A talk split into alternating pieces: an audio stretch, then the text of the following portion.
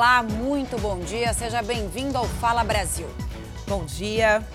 Um remédio usado para malária e também no tratamento de doenças reumatológicas pode ter resultado positivo contra o coronavírus.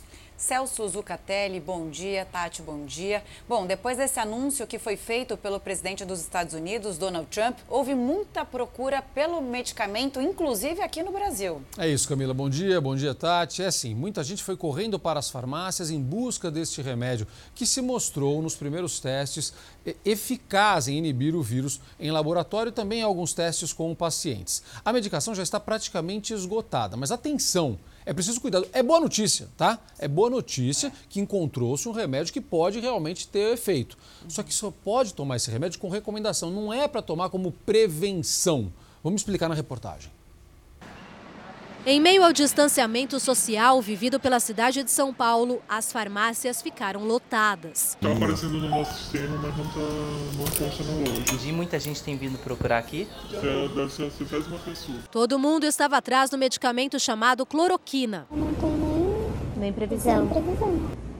Zeraram os estoques. Isso aconteceu porque o presidente dos Estados Unidos, Donald Trump, fez um anúncio no qual disse que a substância será usada em casos mais graves do coronavírus no país. Trump ainda pediu aos órgãos de saúde e vigilância que a medida seja aprovada com rapidez. Um estudo de cientistas chineses apontou que o remédio se mostrou eficaz em inibir o vírus em laboratório. E um primeiro teste em humanos, feito na França, foi promissor.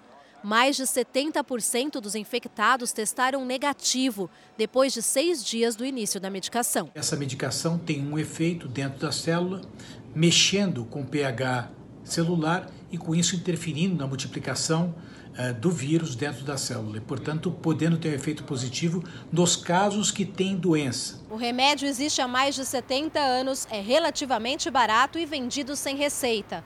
Ele é usado contra a malária, mas também por muitas pessoas que fazem o tratamento contínuo de doenças reumatológicas, como a artrite. E este é só um dos problemas de se acabar com os estoques. Tem muita gente saindo para comprar para tomar profilaticamente isso.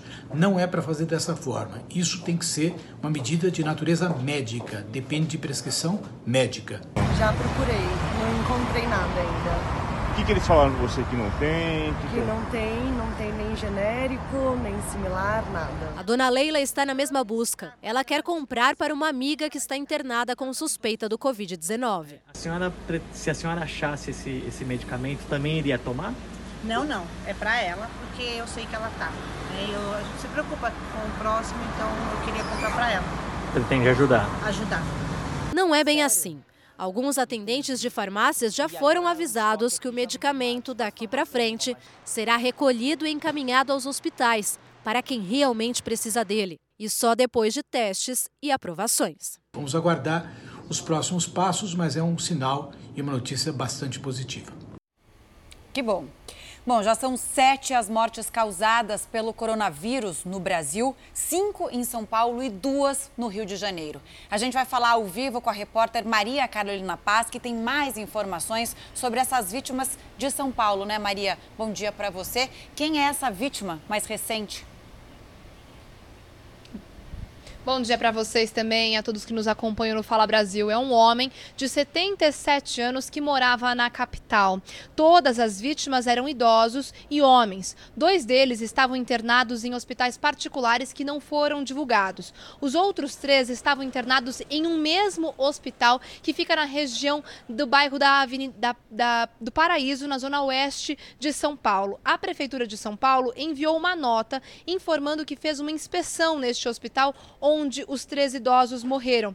E foi constatado que a unidade não notificou outros casos suspeitos. Essa falta de notificação impede que a vigilância sanitária adote as medidas necessárias de combate à doença. Camila. Obrigada, Maria. Agora a gente vai para o Rio de Janeiro, de onde são as outras duas vítimas e onde o governador quer isolar o estado, interrompendo até a ponte aérea Rio-São Paulo. A gente vai falar com a Aline Pacheco, que tem mais informações, né, Aline? Muito bom dia para você. Quem são essas vítimas? Explica para a gente.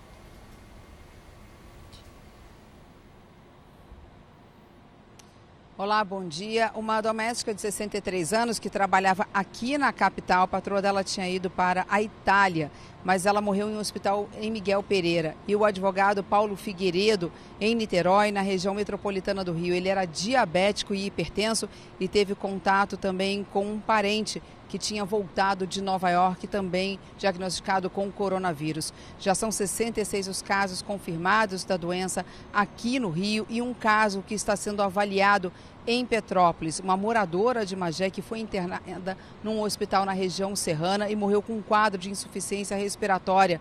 Mas só o laboratório do estado é que vai comprovar ou não se ela foi vítima de coronavírus. Por causa de todos esses casos, o governador do Rio assinou um decreto aumentando as medidas restritivas por aqui, tanto no transporte terrestre quanto no transporte aéreo. Vamos acompanhar nessa reportagem. O governador Wilson Witzel determinou por meio de decreto uma série de medidas restritivas para isolar a cidade do Rio a partir do primeiro minuto deste sábado. A circulação do transporte intermunicipal de passageiros está suspensa entre a região metropolitana e a cidade do Rio. A exceção fica por conta dos carros particulares, além dos trens e das barcas.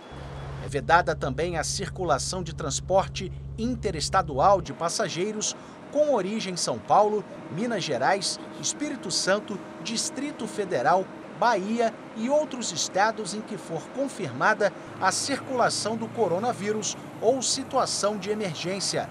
A Agência Nacional de Transportes Terrestres vai validar a medida. No decreto, a SEDAI, Companhia Estadual de Água e Esgoto, fica autorizada a prorrogar o vencimento das faturas nos meses de março e abril. O governador também recomenda que as concessionárias estaduais de serviços públicos adotem as mesmas medidas. Também vai estar suspensa a atracação de navio de cruzeiro com origem em estados e países com coronavírus, exceto para operação de cargas. A Agência Nacional de Transportes Aquaviários, a ANTAC, fica a cargo da fiscalização. No decreto está previsto a suspensão do transporte de passageiros por aplicativo entre os municípios da região metropolitana e a cidade do Rio. Os voos internacionais ou nacionais vindos de São Paulo, Minas Gerais, Espírito Santo, Bahia, Distrito Federal e outros estados onde foram confirmados o coronavírus também vão ser suspensos. Somente as operações de cargas estarão liberadas. A Agência Nacional de Aviação Civil, a ANAC, ainda vai confirmar essa determinação. A ANAC afirmou que fechar aeroportos a voos nacionais e internacionais é atribuição da União e que vai aguardar uma posição do governo federal. E o governo do estado de São Paulo anunciou novas medidas para amenizar os impactos do coronavírus. É, Entre elas, a é, interrupção da cobrança final de dívidas. Estamos suspendendo protestos ah, dos devedores ao Estado, ao governo do Estado de São Paulo, para pessoas física e jurídica por 90 dias a partir de 1 de abril. O governador também anunciou a isenção da conta de água para a população mais pobre, que paga hoje a tarifa social. A medida vai beneficiar 506 mil famílias. A cobrança será suspensa por três meses a partir de abril. O governo fechou um acordo com a Associação dos Supermercados. A partir de segunda, os estabelecimentos vão vender álcool gel a preço de custo. No transporte público, o governador e o prefeito de São Paulo descartaram a interrupção dos serviços. O governo também anunciou mudanças no setor de educação. Voltamos a falar ao vivo com a Maria Carolina Paz. As férias dos professores foram antecipadas. É isso? Sim, o governador de São Paulo, João Dória, informou que a partir da próxima segunda-feira, dia 23, 165 mil professores da rede estadual terão as férias antecipadas. A Secretaria de Educação disse também que estuda a possibilidade de fazer parcerias com empresas de tecnologia para realizar aulas online. Além da educação, o coronavírus impactou também algumas das principais empresas automobilísticas do país, que vão suspender suas atividades também a partir de segunda, por três semanas. E os parques municipais aqui da capital também serão fechados. A Prefeitura publicou agora de manhã, no Diário Oficial, um decreto que determina esse fechamento a partir de amanhã por tempo indeterminado. Tatiana, Camila. Obrigada, Maria. Vamos falar de outras medidas contra o coronavírus. O Brasil fechou as fronteiras terrestres e restringiu a entrada de estrangeiros de voos internacionais. É, mas as restrições não se aplicam a brasileiros vindos de outros países e nem a estrangeiros com residência aqui no Brasil. A proibição da entrada de estrangeiros em voos internacionais começa na segunda-feira e se estende por um mês. Atinge estrangeiros vindos da China, União Europeia, Islândia, Noruega, Suíça, Reino Unido, Irlanda do Norte, Austrália, Japão, Malásia e Coreia do Sul. Também para evitar a disseminação do vírus, o Brasil determinou o fechamento de fronteiras terrestres por 15 dias, com Argentina, Bolívia, Colômbia, Guiana, Guiana Francesa, Paraguai, Peru e Suriname. O Brasil não faz fronteira com Chile e Equador, por isso esses países não estão na lista. A fronteira com a Venezuela já tinha sido fechada. O fechamento da fronteira com o Uruguai está sendo negociado pelos governos dos dois países. Se houver o descumprimento da determinação, tanto no caso dos voos quanto pelas vias terrestres, o estrangeiro será deportado e não poderá pedir refúgio.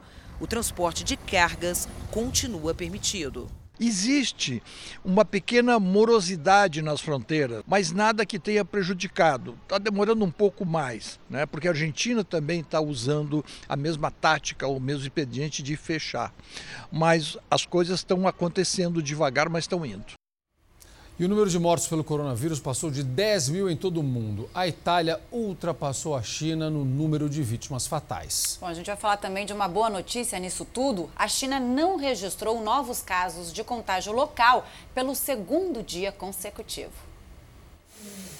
A China registrou 39 novos casos da doença nas 24 horas de quinta-feira, todos importados de viajantes estrangeiros.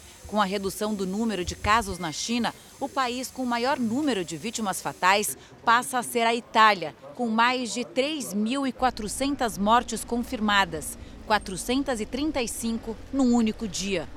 O governo mantém a ordem de confinamento em todo o país. Os italianos só podem sair de casa se houver extrema necessidade. Devem preparar antes uma declaração para mostrar às autoridades em caso de abordagem. O Exército foi convocado a remover os corpos das vítimas que estão no centro do surto de coronavírus. Os serviços funerários estão sobrecarregados. Muitos não têm caixões para tantos mortos. E a Espanha se prepara para o pior momento da epidemia no país. Milhares de profissionais de saúde foram convocados para tratar dos infectados pelo coronavírus. Hotéis foram adaptados para receber pacientes. Mesmo depois de cinco dias, com a população em quarentena, o número de infectados e mortos continua aumentando. Nas últimas 24 horas, foram 767 mortes e mais de 17 mil casos detectados. Na Ásia, as bolsas reagiram positivamente à recuperação sentida em Wall Street, nos Estados Unidos, depois da divulgação do pacote trilionário proposto pelo governo americano para tentar vacinar a economia do país contra os efeitos da quarentena. Essa empresa de artigos hospitalares no Egito viu na crise uma oportunidade de ajudar outros países e ainda aumentar vendas priorizou a produção de máscaras de proteção contra doenças respiratórias e já exportou 350 mil unidades para a China. O presidente argentino Alberto Fernandes determinou quarentena obrigatória em todo o país. Pela primeira vez na história, a Praça de Maio não vai ter a manifestação das mães que tiveram os filhos desaparecidos na ditadura argentina. Elas têm mais de 85 anos, estão no grupo de risco da Covid-19. A Organização Mundial da Saúde voltou atrás e diz que agora não existe, de fato, qualquer comprovação de que o ibuprofeno cause mal no tratamento de pacientes da Covid-19. E em meio à pandemia do novo coronavírus, chega ao Japão, direto da Grécia, a chama olímpica. O comitê organizador da Olimpíada de Tóquio pretende manter a data do evento, 24 de julho. Mas entidades esportivas internacionais consideram completamente inviável manter o calendário original. Mesmo que a pandemia já tenha passado, os atletas não vão estar em condições de competir. E o Ministério da Saúde decidiu mudar o protocolo de atendimento nos postos de saúde por causa da chamada transmissão comunitária, que já atinge seis estados. A intenção é agilizar o atendimento das pessoas que apresentem os sintomas da doença.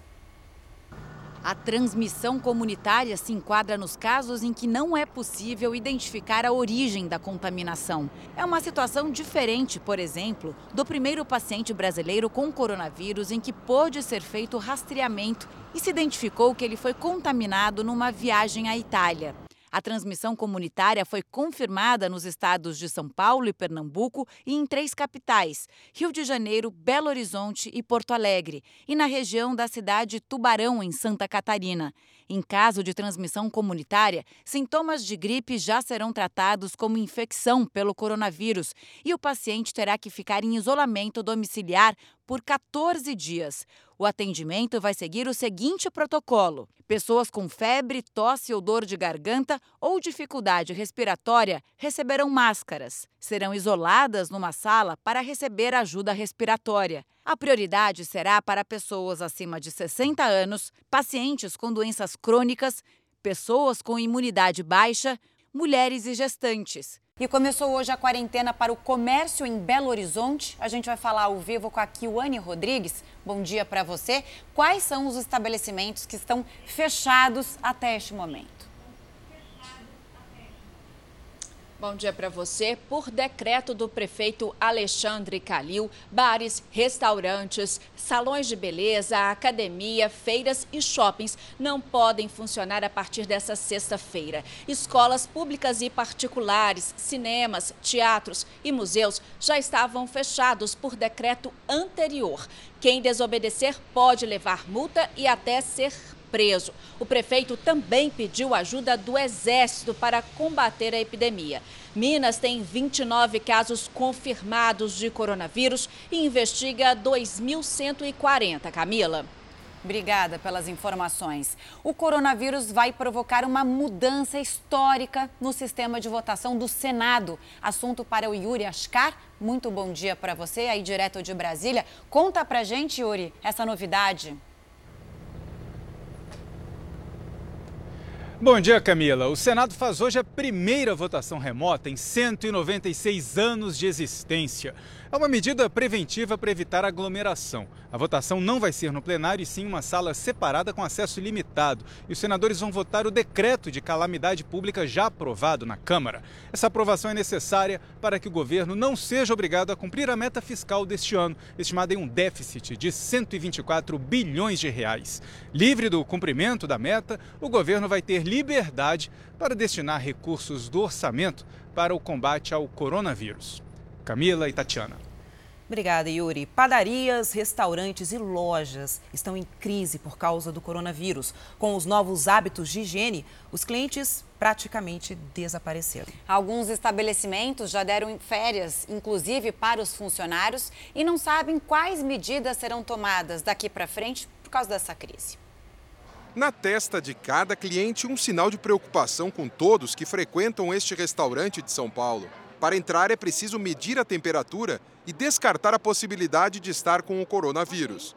Os cuidados com a limpeza também aumentaram. Tem álcool gel à vontade para os clientes e depois de higienizados, os talheres são embalados. O espaço ficou maior entre as mesas e assim que recebe o carro, o manobrista higieniza o volante. O gerente explica que houve mudança também no serviço oferecido pelo restaurante. A nossa ideia está sendo se adequar né, à situação.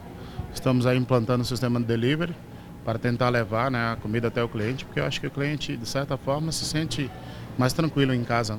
Todas essas mudanças de rotinas e cuidados extras são parte de um esforço maior na tentativa de reduzir o impacto num setor muito afetado pela pandemia do novo coronavírus. O faturamento de restaurantes e bares caiu drasticamente nessa última semana depois da adoção de medidas de isolamento da população.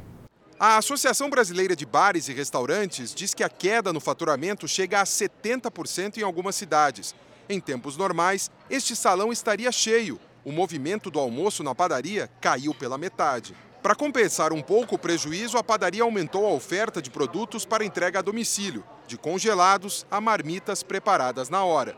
Novas medidas de higiene também foram adotadas. Elas vão desde a limpeza frequente dos corrimãos ao uso de luvas pelos clientes na hora de servir a comida no buffet. Acho que é importante, né, já que é um serviço que teoricamente tem que ficar aberto, por ser um serviço de alimentação e tudo mais, a gente tem que tomar as medidas o mais, as mais acirradas possíveis. Né? Essa da luva foi uma boa. Mas a queda no faturamento foi tão acentuada que o dono da padaria vê o futuro com preocupação. Se a pessoa não vende, não recebe, como ela paga? Não há como garantir a sobrevivência de qualquer negócio. Este economista explica que os pequenos estabelecimentos vão ser os mais afetados pela crise. O setor emprega 6 milhões de trabalhadores no Brasil. As empresas vão ter um problema de capital de giro, ou seja, elas, elas não vão conseguir arcar com suas obrigações é, de curto prazo. Isso pode fazer com que algumas acabem fechando tendo dificuldades para se financiar. Ele acredita no aumento do desemprego. A crise do coronavírus está ainda no começo, a gente não sabe exatamente os impactos de forma é, precisa. A Associação Brasileira de Bares e Restaurantes divulgou um alerta de colapso. Esse é o maior temor de Edson. Ele decidiu fechar o restaurante por 10 dias a partir de hoje. Vou remunerar esse período, né? A princípio até dia 30 e vamos rever o que vamos fazer, se voltamos a trabalhar ou prorrogamos para mais 15 dias. Nesse primeiro momento, os empregos dos 12 funcionários estão garantidos, mas com queda de 85% no faturamento, ele não garante isso por muito tempo. Eu não tenho estrutura para ficar 30, 40 dias parado. Muita gente não vai conseguir voltar mais não. Várias demissões. E o governo federal anunciou novas medidas para reduzir justamente os danos econômicos provocados pela pandemia do coronavírus. É isso mesmo, Zucatelli. Uma atenção especial é dada para os aposentados e pensionistas, que para manter o isolamento não precisam ir aos postos de atendimento. Para evitar aglomerações nas agências, o INSS vai conceder auxílio-doença sem a necessidade do segurado passar por perícia presencial. Além disso, o Instituto vai aceitar os atestados já apresentados pelo segurado, para que ele não precise ir até uma unidade de saúde. Os atestados médicos serão enviados por meio do aplicativo Meu INSS e serão analisados à distância. Rapidamente será analisado o benefício e ele será concedido sem a necessidade de uma visita presencial. Sobre o benefício da assistência social, a análise do requerimento para quem já fez o pedido ou ainda vai fazer será virtual e as agências vão funcionar apenas em esquema de plantão e pelo telefone 135. Foram anunciadas medidas para proteger trabalhadores e empresários. O banco de horas será estendido para uso nos 18 meses futuros. Com isso, o trabalhador pode ficar em casa sem perder o salário. O governo também deve pagar os primeiros 15 dias de afastamento quando o empregado estiver com coronavírus. A jornada de trabalho poderá ser reduzida pela metade, com corte proporcional ao salário. Para quem ganha até dois salários mínimos e tiver que reduzir a jornada, o governo vai antecipar um quarto do seguro-desemprego. A medida vai contemplar 11 milhões de trabalhadores e o impacto será de 10 bilhões de reais. Feriados poderão ser antecipados. Um valor de 250 reais, originário do Fundo de Amparo ao Trabalhador, poderá ser disponibilizado para micro e pequenas empresas. As medidas dependem de aprovação do Congresso. A Caixa Econômica Federal também se pronunciou vai reduzir os juros e adiou por 60 dias o pagamento de empréstimos e financiamentos. Santas Casas e hospitais filantrópicos vão ter linhas de crédito de 3 bilhões de reais, com um prazo de pagamento de 120 meses. E olha, a realidade dos condomínios também já mudou. Muitos hábitos é, já foram mudados. A, a, os condomínios fecharam áreas de lazer e também cancelaram eventos e festas. É isso, medidas corretas que são recomendadas pelos médicos. Na entrada do condomínio, a decoração de Páscoa ficou em segundo plano. Toda a atenção é para o novo suporte de álcool em gel. Junto com ele, um aviso e as orientações de como utilizá-lo corretamente. Dentro do elevador, um comunicado sobre o novo coronavírus. E na portaria, mais prevenção. Recém-instalada, a pia é destinada aos funcionários do prédio, que também têm acesso fácil a sabonete líquido, toalhas descartáveis e álcool. As medidas tomadas para a proteção dos moradores e trabalhadores não param por aí. Na área de lazer do condomínio, a interdição é total e bastante evidente. Sala de jogos, brinquedoteca, cozinha gourmet, tudo fechado. As festas foram desmarcadas e estão proibidas, pelo menos até o final de abril. A fita zebrada é para chamar a atenção mesmo, falar, ó, tá fechado. Lá no comunicado você pode ver é até abril, mas pode continuar, a gente não sabe. A área de churrasqueira também foi isolada assim como a piscina, um silêncio só. Neste outro condomínio, as áreas comuns também foram fechadas. Na piscina, o funcionário aproveita para fazer uma boa limpeza. O uso das quadras está proibido. Salão de festas, churrasqueiras também. Mesmo com as restrições, no único pátio com acesso livre, por não ter portão, olha só o que encontramos: o local todo ocupado por crianças. Nós estamos pedindo é, é, encarecidamente a cada pai, a cada responsável que deixe essas crianças dentro de casa. Gente, não é férias, é isolamento social. Nas áreas mais carentes, a preocupação com o coronavírus não para de crescer. Na Rocinha, no Rio, as visitas de turistas foram suspensas. O comércio, claro, acumula prejuízos mais de 200 mil pessoas que moram uma do ladinho da outra, em vielas apertadas, cenário propício para a propagação rápida do coronavírus. Por isso, na comunidade da Rocinha, na Zona Sul, estão sendo adotadas medidas para tentar manter a doença longe daqui. Vitória está atenta. A cada meia hora a gente lava as mãos com água e sabão, é, com gel sanitizante também. Os cuidados da jovem ajudam a proteger pessoas como a vizinha dela. Aos 62 anos, Edileuza está no grupo de risco, é diabética e hipertensa. Ela diz que só vai para a rua em último caso. Sem recursos para comprar álcool em gel, a aposentada investe na cuidadosa lavagem das mãos, várias vezes ao dia. Tem que gastar um tempinho para lavar, né, dona Edileuza? Tem.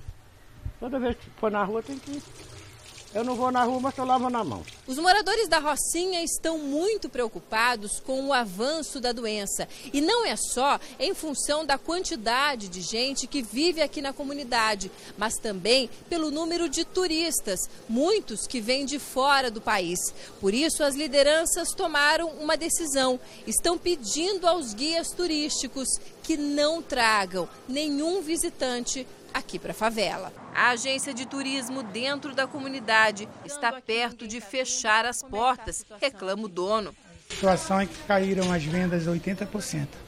Entendeu? Ontem mesmo eu passei o horário de 8 da manhã até as 20 horas, eu tirei uma passagem, vendi uma passagem apenas. O coronavírus mudou a rotina de todo mundo por aqui, mas tem sido difícil segurar as crianças em casa. Sem aula e sem ir à praia, a garotada acaba se reunindo na quadra de esportes, o que não é aconselhável. O Hospital Moriá, na zona sul de São Paulo, criou um posto de atendimento avançado para pessoas suspeitas de estarem com a Covid-19. O objetivo é evitar a chamada contaminação cruzada de pacientes que estão com outras doenças e vão até a unidade para atendimento ou já estão internados.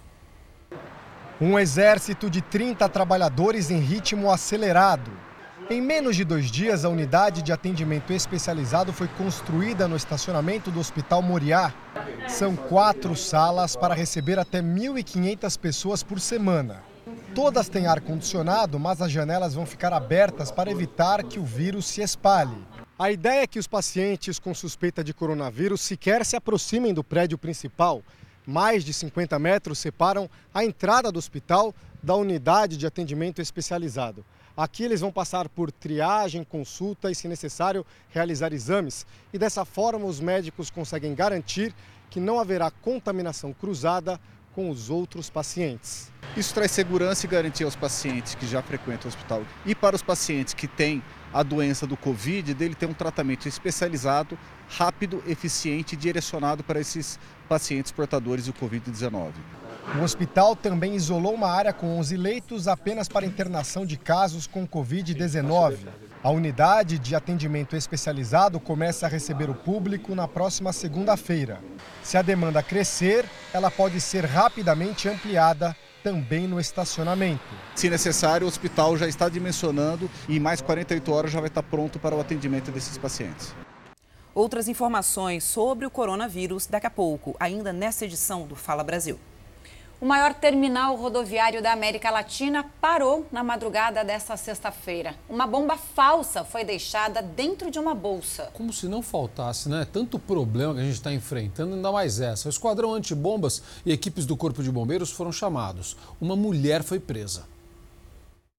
Dentro de uma mala com uma fita adesiva enrolada em canos e um relógio digital, a falsa bomba, que provocou o fechamento da rodoviária Tietê, a maior da América Latina. Os acessos aos elevadores na área de embarque foram bloqueados por seguranças. Nas plataformas, nenhum ônibus. A rodoviária parou. Moradores de rua que usam o local para passar a noite foram colocados para fora e deitaram no chão da área de embarque. Passageiros foram retirados às pressas sem saber o que estava acontecendo. O pessoal botou todo mundo para fora, entendeu? Sem dar nenhuma explicação, com falta de educação, com ignorância, a gente perguntando por que que, que por que estão botando o pessoal para fora, porque nós vamos embora, todo mundo saindo, todo mundo saindo.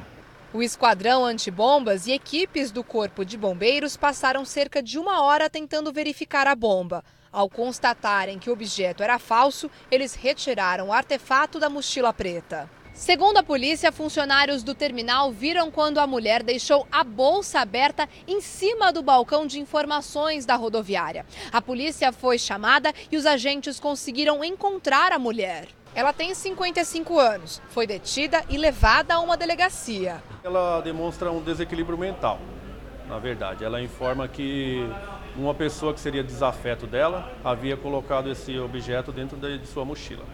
Pouco depois das três horas da manhã, a rodoviária foi reaberta para os passageiros e funcionários. Os estados estão pedindo doações de sangue por causa da crise do coronavírus. Vamos ao vivo até Goiânia agora com a Manuela Queiroz, que tem mais informações, né, Manuela? Bom dia para você. Como a população pode ajudar a fazer essas doações sem correr riscos, claro? Oi, Camila, bom dia. Realmente, todo o país está registrando uma queda drástica nas doações de sangue. Os hemocentros estão registrando essa queda. Isso por causa da pandemia de coronavírus, porque afinal de contas as pessoas estão com medo de sair de casa. Mas é importante nós reforçarmos que o Ministério da Saúde não limitou, não restringiu a doação de sangue. Ela continua sendo feita com total segurança. Aliás, é importante a gente frisar para as pessoas a necessidade de se manter os estoques de sangue abastecidos. Então, as pessoas que quiserem fazer e puderem, claro, fazer a doação, podem entrar em contato pelo telefone para evitar aglomeração e aí procurar o Hemocentro mais perto de casa. Tatiana. Obrigada, Manuela. E os pedidos de uma fábrica de álcool em gel em Garça, no interior de São Paulo, aumentaram 1.600%. Detalhe curioso: diante da falta de uma das matérias-primas, que vem da China, a empresa teme suspender a produção. Dessa indústria química em Garça saem por dia 8 toneladas de álcool gel. Por causa da pandemia do novo coronavírus, os pedidos aumentaram 1.600%. Ontem saiu e graças a Deus conseguimos trabalhar um domingo, sábado, dia todo e conseguimos aí soltar uma grande leva de mercadoria para os nossos clientes e parceiros. Os produtos são envasados nesta parte da fábrica, que tem pressão positiva, ou seja, o ar só sai e nunca entra para não haver contaminação. A indústria também produz outros produtos como repelentes e protetor solar. Mas o álcool gel virou o carro-chefe. A produção só não é maior por causa do racionamento da matéria-prima, a carboximetilcelulose que vem justamente da China. É essa substância que engrossa a solução líquida, que vira o gel. Outra também questão é a questão das válvulas dosadoras. Também isso é, vem todo do mercado chinês. Então também como está travado lá, então a gente está tendo que se desdobrar e está buscando outras alternativas. A equipe de vendas e de atendimento por telefone precisou ser ampliada para dar conta da demanda. A empresa também recebeu muitas encomendas do exterior, como da China, por exemplo, de um milhão de frascos, mas preferiu atender o mercado interno. O espessante não tem similar nacional e, por causa disso, a produção deve ficar restrita se não houver reposição a tempo. Seu Norberto já tinha passado por outras crises que ocasionaram aumento na demanda, mas nenhuma delas se compara a essa do corona. Nós tivemos a, a gripe H1N1, que também usou-se muito álcool gel. Tivemos a dengue, chikungunya, que usamos o repelente com icaridina, que nós também fabricamos. E a crise igual essa não tem. A partir de hoje, praias, shoppings, casas noturnas e academias vão fechar por tempo indeterminado na Baixada Santista. Os hotéis do litoral paulista também não podem mais receber hóspedes. Apesar do sol e calor, praia vazia em Santos, litoral de São Paulo, mesmo antes da proibição. Essa família foi uma das poucas que se arriscaram.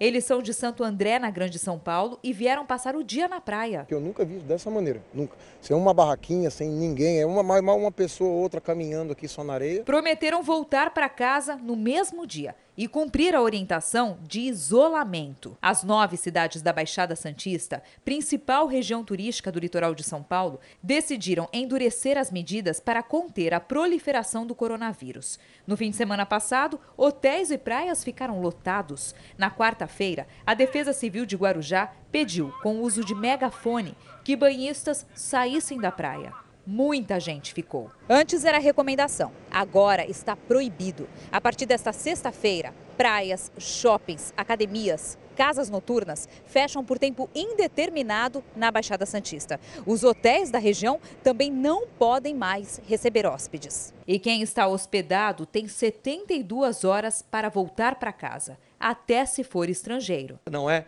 hora de fazer turismo, né? sair de casa só por extrema necessidade. Bares e restaurantes não fecham por enquanto, mas devem reduzir em 30% o número de mesas e cadeiras. Na maioria, o movimento já é bem menor. A ponta do lápis acho que é melhor fechar mesmo, dá menos despesa. O funcionamento das rodoviárias da região será restrito a profissionais da saúde, segurança e assistência social. Ônibus e vans de turismo já estavam proibidos de descer a serra. Os prefeitos não descartam medidas ainda mais duras para combater o vírus. Nós vamos avaliar se houver é, grande movimentação, grande fluxo no sistema, nós não vamos descartar medidas mais restritivas. Tá certo, prefeito, porque se a pessoa não atende uma recomendação, que é para ela, é para gente, Camila, né? A recomendação é para salvar a nossa vida. Se a população não atende, ela vira uma proibição, ela vira uma restrição, como aconteceu na Argentina, que a pessoa só pode sair para ir no supermercado, na farmácia ou no hospital. Agora ninguém pode circular. A gente não quer chegar nesse nível aqui, né? Agora há pouco a gente mostrou a fábrica de álcool em gel que funcionava a todo vapor para atender essa necessidade urgente num momento de pandemia. Olha, mas infelizmente o consumidor tem que ficar de olho. Tem muito álcool gel sendo fabricado clandestinamente. Em Goiás, a polícia fechou um laboratório ilegal na capital do estado. O produto sai embalado e com rótulo, mas sem a certificação da Anvisa. Em Campo Grande, a capital de Mato Grosso do Sul, a cena se repetiu. Mais uma fábrica clandestina que produzia álcool em gel sem autorização da vigilância sanitária foi fechada pela polícia. O detalhe: no endereço funcionava um salão de beleza. O laboratório de álcool em gel pirata ficava nos fundos. Fato é que esse produto foi feito formalmente sem essa licença e colocaram nos rótulos né, um número de procedimento inexistente, o que agrava a situação.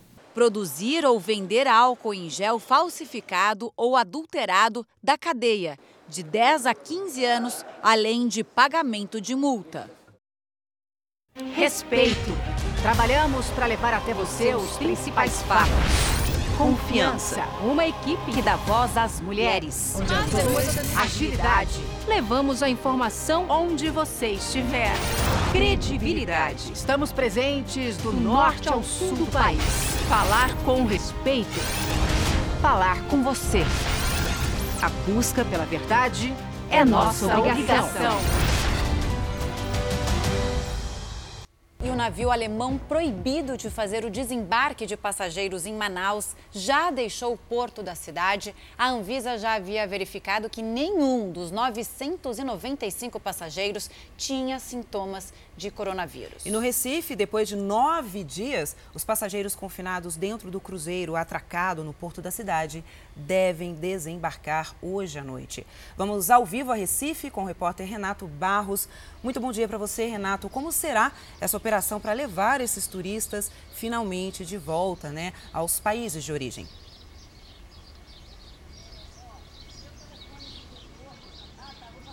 Olá, muito bom dia a todos. Parte desses passageiros desembarcam do navio, entram direto em um ônibus e seguem para o aeroporto do Recife, que fica a cerca de 10 quilômetros aqui do porto de onde nós falamos ao vivo. Lá eles embarcam em um voo da companhia aérea Latam às 9h30 da noite para o aeroporto de Londres. Esse vai ser o primeiro de três voos previstos para repatriar os passageiros do cruzeiro de bandeira barramenha Silver Shadow o embaixador britânico do Brasil, ele confirmou a operação ontem por meio de uma rede social.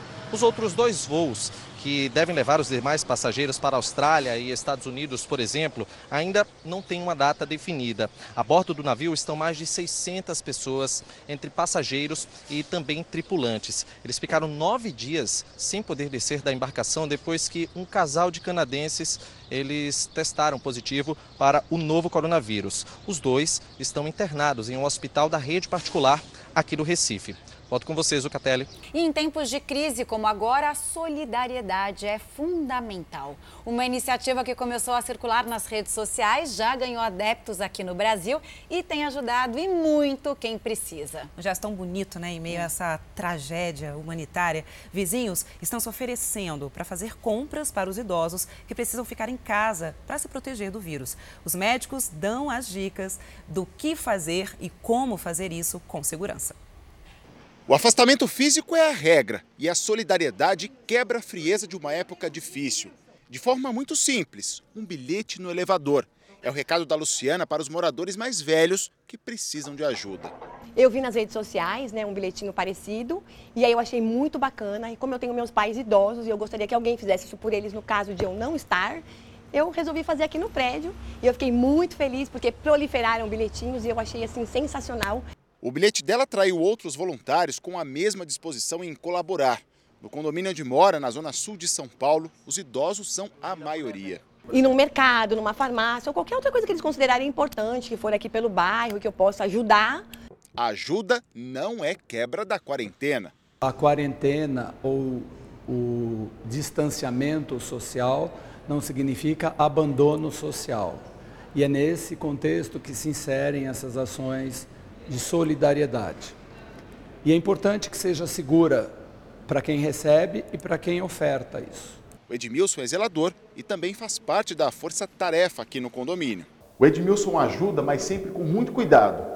Ele sai do elevador, vem até o andar aqui da porta, deixa a compra no chão, toca a campainha e já vai ali, ó, passar o álcool gel que foi instalado em cada um dos andares. Edmilson, tem sido uma rotina essa ajuda aqui? Sempre, sempre tem. No dia a dia sempre tem. Um pãozinho, alguma coisinha no mercado, sempre tem. E as pessoas ficam agradecidas? Oh, eu estou aqui para isso, né, amigo? Então é assim, eu faço com prazer e o pessoal agradece. Primeiro, o cuidado de quem vai às ruas fazer compras. É uma compra de supermercado, é uma compra de padaria, deixa na porta, tá? A pessoa recebe, ela pega e acabou. É, e se você tiver sintoma respiratório, deixa a solidariedade para depois que acabar o sintoma re, eh, respiratório. É, ela, ela vai ser importante a qualquer tempo. Lembra das sacolas que o Edmilson deixou lá na porta? Eram para a dona Cristina. Eu cheguei a ficar com lágrimas nos olhos, de saber que tem gente que se preocupa com a gente. Como é que estão esses dias aí? Sem, sem sair de casa? Sem sair de casa. É difícil? Muito. Eu que gostava de um cineminha, não tenho mais essa possibilidade agora atual. Eu vejo televisão. Dona Cristina, obrigado. A gente está um pouquinho de longe aqui para preservar a senhora, tá? Certo. Tá bom. Então, muito obrigada. Obrigado. Tchau. Tchau, tchau. Os idosos são os mais vulneráveis ao coronavírus, principalmente os diabéticos, hipertensos, com problemas no coração, rins e os asmáticos. O O infectologista explica que quem recebe a ajuda também precisa se prevenir. Guarda e lava as mãos. A gente sempre precisa de alguém e nesse momento, então, mais ainda, eu acho que a solidariedade é o que salva o mundo, eu acredito nisso. Amanhã a gente se encontra no Fala Brasil numa edição especial sobre o coronavírus. Camila, Tatiana. Exatamente, então o Fala Brasil termina agora. Amanhã, como o Celso Zucatelli disse, tem o Fala Brasil de sábado, das 7 da manhã ao meio-dia. Vamos fazer uma cobertura completa sobre o coronavírus com a participação de especialistas aqui no nosso estúdio, ao vivo. É isso, e você pode participar do nosso jornal. Envie sua pergunta pelas nossas redes sociais e pelo WhatsApp. O número é 011 999 17 7777.